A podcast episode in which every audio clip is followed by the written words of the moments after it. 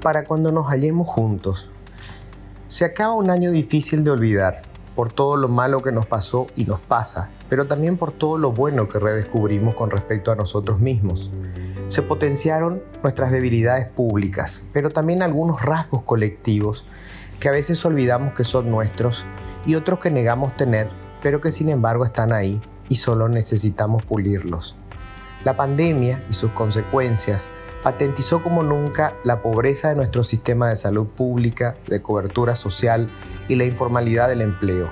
Nos mostró cuán miserables pueden llegar a ser las roscas público-privadas montadas en torno al reparto del dinero de los contribuyentes, confirmándonos que sus niveles de avaricia y degradación moral no tienen límites y que buscarán lucrar ilícitamente incluso en medio de las peores tragedias humanas nos recordó la debilidad intencional de los organismos de control y de juzgamiento, ratificó nuestra desconfianza en la justicia y consolidó nuestro descreimiento total con respecto a buena parte de la clase política.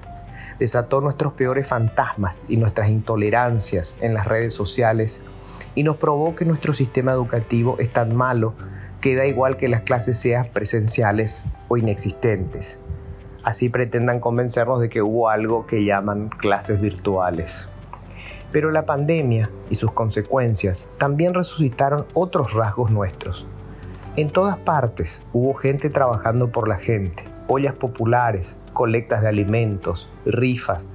La solidaridad y el sentido de pertenencia a un mismo colectivo humano sigue siendo parte constitutiva de nuestro genoma cultural, sobre todo en los estratos más pobres de la población.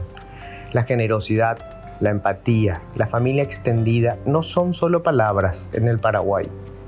Otro valor importante que reapareció con fuerza fue la resiliencia, la capacidad de resistir ante situaciones extremas. Somos un país de sobrevivientes, no nos extinguieron guerras genocidas, no lo hará un virus. Y hay otro elemento que tendremos a olvidar ahora que estamos en el peor momento de la crisis, cierta insospechada disciplina, no es un accidente que estemos entre los países de la región menos afectados por la pandemia. Nos acostumbramos a ver lavamanos hasta en las despensas, medidas básicas de protección hasta en las peluquerías de barrio. Es cierto que cada vez se hace más difícil sostener estas prácticas porque hay un cansancio social, un hartazgo psicológico, pero hemos sido notablemente más cuidadosos y disciplinados que la mayoría de los demás latinoamericanos, excepción hecha de los uruguayos que difícilmente entren, en la categoría de latinoamericanos normales.